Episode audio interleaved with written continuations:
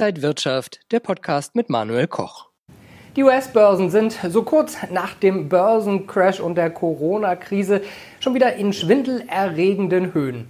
Unter anderem sind die Quartalszahlen besser ausgefallen als erwartet. Die Tech-Werte boomen. Ja, und auch die niedrigen Zinsen tun ihr Übriges dazu. Damit herzlich willkommen zum XDB Market Talk. Zugeschaltet heute aus Frankfurt ist Max Winke. Max, herzlich willkommen. Max, wie ist denn die Aufholjagd, die Rallye an der Wall Street einzuordnen? Ja, der S&P 500, der hat seit Mitte März die gesamten Verluste des Corona-Einbruchs äh, wieder ausgleichen können und versucht in dieser Woche sein Allzeithoch zu überwinden. Das ist das schnellste Comeback in der Geschichte. Selbst beim Black Monday im Jahr 87, als der Grund für den Einbruch eher technischer Natur war und wir mit Sicherheit keine Rezession hatten, wie wir sie jetzt erleben oder erlebt haben, dauerte die Rückkehr zum Allzeithoch deutlich länger und nach der Finanzkrise 2008 mussten die Anleger sogar bis 2013 warten, äh, bis man eben einen neuen Höchststand erreicht hatte. Ja, in der Realwirtschaft, da hätte man äh, gerne ein V bei der Erholung. Äh, da rätselt man, was es denn sein könnte, ein U, ein L. Aber an den Aktienmärkten, da sehen wir ja schon eine V-förmige Erholung. Wie nachhaltig kann denn sowas sein? Ja, aufgrund der beispiellosen Unterstützung durch die Zentralbanken wird der Bullenmarkt oft mit dem von 2009 verglichen. Der Hauptunterschied ist der Rückgang, der natürlich stärker äh, war und ähm, auch länger anhielt äh, im Jahr 2008. Und äh, die letzten Krisen, die wir ja seit 89 ähm, ja, uns näher angeschaut haben, die deuten darauf hin, dass das Erreichen des Allzeithochs keinen keinen Wendepunkt darstellt. Und im Durchschnitt schafft es der S&P 500 noch immer über zwei Jahre hinweg um weitere 20 Prozent zuzulegen. Heißt das jetzt auch, dass weitere Kursanstiege nicht auszuschließen sind und wir die alten Rekorde bei Dow und äh, DAX bald wieder drin haben werden? Also grundsätzlich sind weitere Anstiege aus technischer Sicht möglich, aber die Warnsignale häufen sich. Die Aktienbewertungen sind extrem hoch. Die letzte große Korrektur beim S&P 500, die war im Juni. Und äh, das FOMO-Phänomen, also die Angst, etwas zu verpassen, die könnte ebenfalls eine wichtige Rolle spielen, denn die Märkte versuchen immer zu antizipieren. Und ähm, ja, wie du es gerade schon erwähnt hast, die Ökonomen ähm, sind eben äh, der allgemeinen Meinung, dass die Finanzmärkte der Realwirtschaft viel zu weit vorausgelaufen sind und dementsprechend muss die Realwirtschaft jetzt eben liefern, ähm, um natürlich diese hohen ähm, ja, Kurse oder eben auch weitere Kursanstiege rechtfertigen zu können. Auch das Währungspaar Euro-US-Dollar steigt seit März kräftig an. Wie viel Spielraum gibt es denn da noch?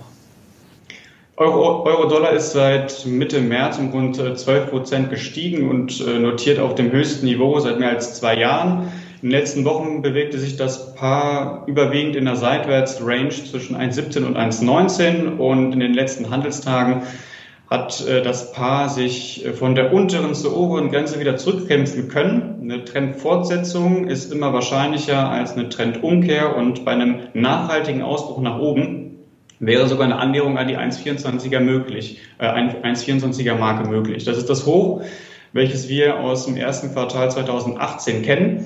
Und erst unterhalb von 1,17 äh, würde sich an der äh, grundsätzlichen ähm, Aufwärtstrendstruktur etwas ändern. Wie realistisch ist denn eine Entwicklung auf 1,24?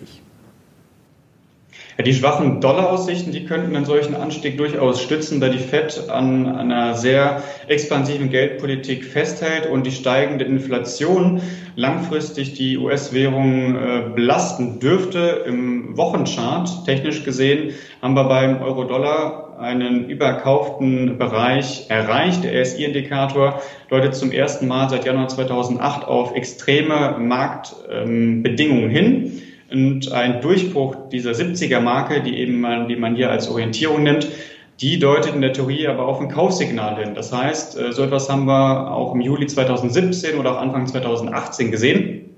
Ähm, so eine Entwicklung äh, bei einem technischen Indikator deutet aber auch ähm, ja, auch auf ähm, eine gewisse äh, Übertreibung hin. Also so etwas muss man auch als Warnsignal sehen, denn solche extremen Bedingungen halten letztendlich nicht für ewig an. Und äh, man muss natürlich auch nochmal schauen, wie viel Potenzial hat der Euro. äh, beim Euro haben wir gesehen, dass äh, die COT-Daten darauf ähm, ja, hindeuten, dass die spekulative Nettopositionierung auf einem Rekordhoch liegt. Das heißt, kurzfristig könnte, ja, könnte eine weitere Rallye äh, eher auf eine, einen schwachen Dollar zurückzuführen sein. Ähm, was wir aber auch sehen, dass wir an den Märkten in den letzter Zeit sehr viele Risikoquellen ignoriert haben. Deswegen äh, ja, gehe ich, ähm, wäre es eben auch nicht auszuschließen, dass das Paar Euro-Dollar vielleicht diesen ähm, Aufwärtskurs eben hier noch ein bisschen weiter fortsetzt und sich vielleicht eben der 1,24er Marke annähert. Ist denn die kommende US-Wahl im November eher ein Risiko oder eine Chance für Anleger? Jetzt ist ja auch Joe Biden als demokratischer Präsidentschaftskandidat in der Nacht zu Mittwoch bestätigt worden. Sind das Chancen für die Wall Street, weil vor einer Wahl eben auch viele schöne Versprechen auf die, aufs Tableau kommen? Ja, das wird wahrscheinlich das äh, wichtigste Ereignis sein ähm, für ja, die nächsten Monate nach der Berichtssaison. Ähm, man muss natürlich schauen, wie die Chancen stehen für Trump äh, für eine Wiederwahl. Wir haben gesehen, dass er bei den Umfragewerten sehr, sehr schlecht abgeschnitten hat und sehr stark zurückliegt gegenüber Biden. Allerdings äh, dieser Vorsprung von Biden, der wird jetzt wieder etwas weniger und es ist natürlich auch davon auszugehen, dass Trump versucht, ähm, hier nochmal etwas zu reißen.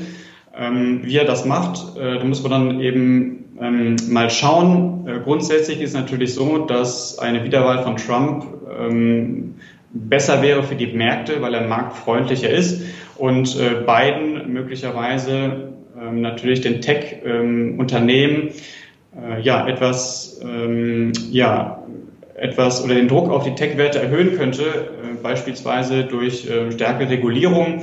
Ähm, es war ja eben auch nochmal die, äh, der Plan, einen Teil von Trumps Steuerreform rückgängig zu machen. Also äh, sollten die Demokraten gewinnen, dann wäre es eben auch relativ leicht, Gesetzesänderungen durchzusetzen, weil man eben die Kontrolle hat im Weißen Haus ähm, im Repräsentantenhaus oder eben auch im Senat. Und dementsprechend ähm, ja, ist natürlich die Gefahr groß, ähm, wenn Biden äh, siegt. Und ähm, der klare Favorit der Wall Street dürfte sicherlich äh, Donald Trump sein. Ja, ich glaube, in den kommenden Wochen und Monaten haben wir da noch viel zu besprechen. Äh, danke an Max Wienke, Marktanalyst bei XTB. Danke, Manuel. Tschüss. Bis zum nächsten Mal und danke fürs Interesse, liebe Zuschauer. Das war der XTB Market Talk. Für mehr Informationen schauen Sie auch gerne noch auf xtb.com. Alles Gute und ein gutes Händchen an der Börse.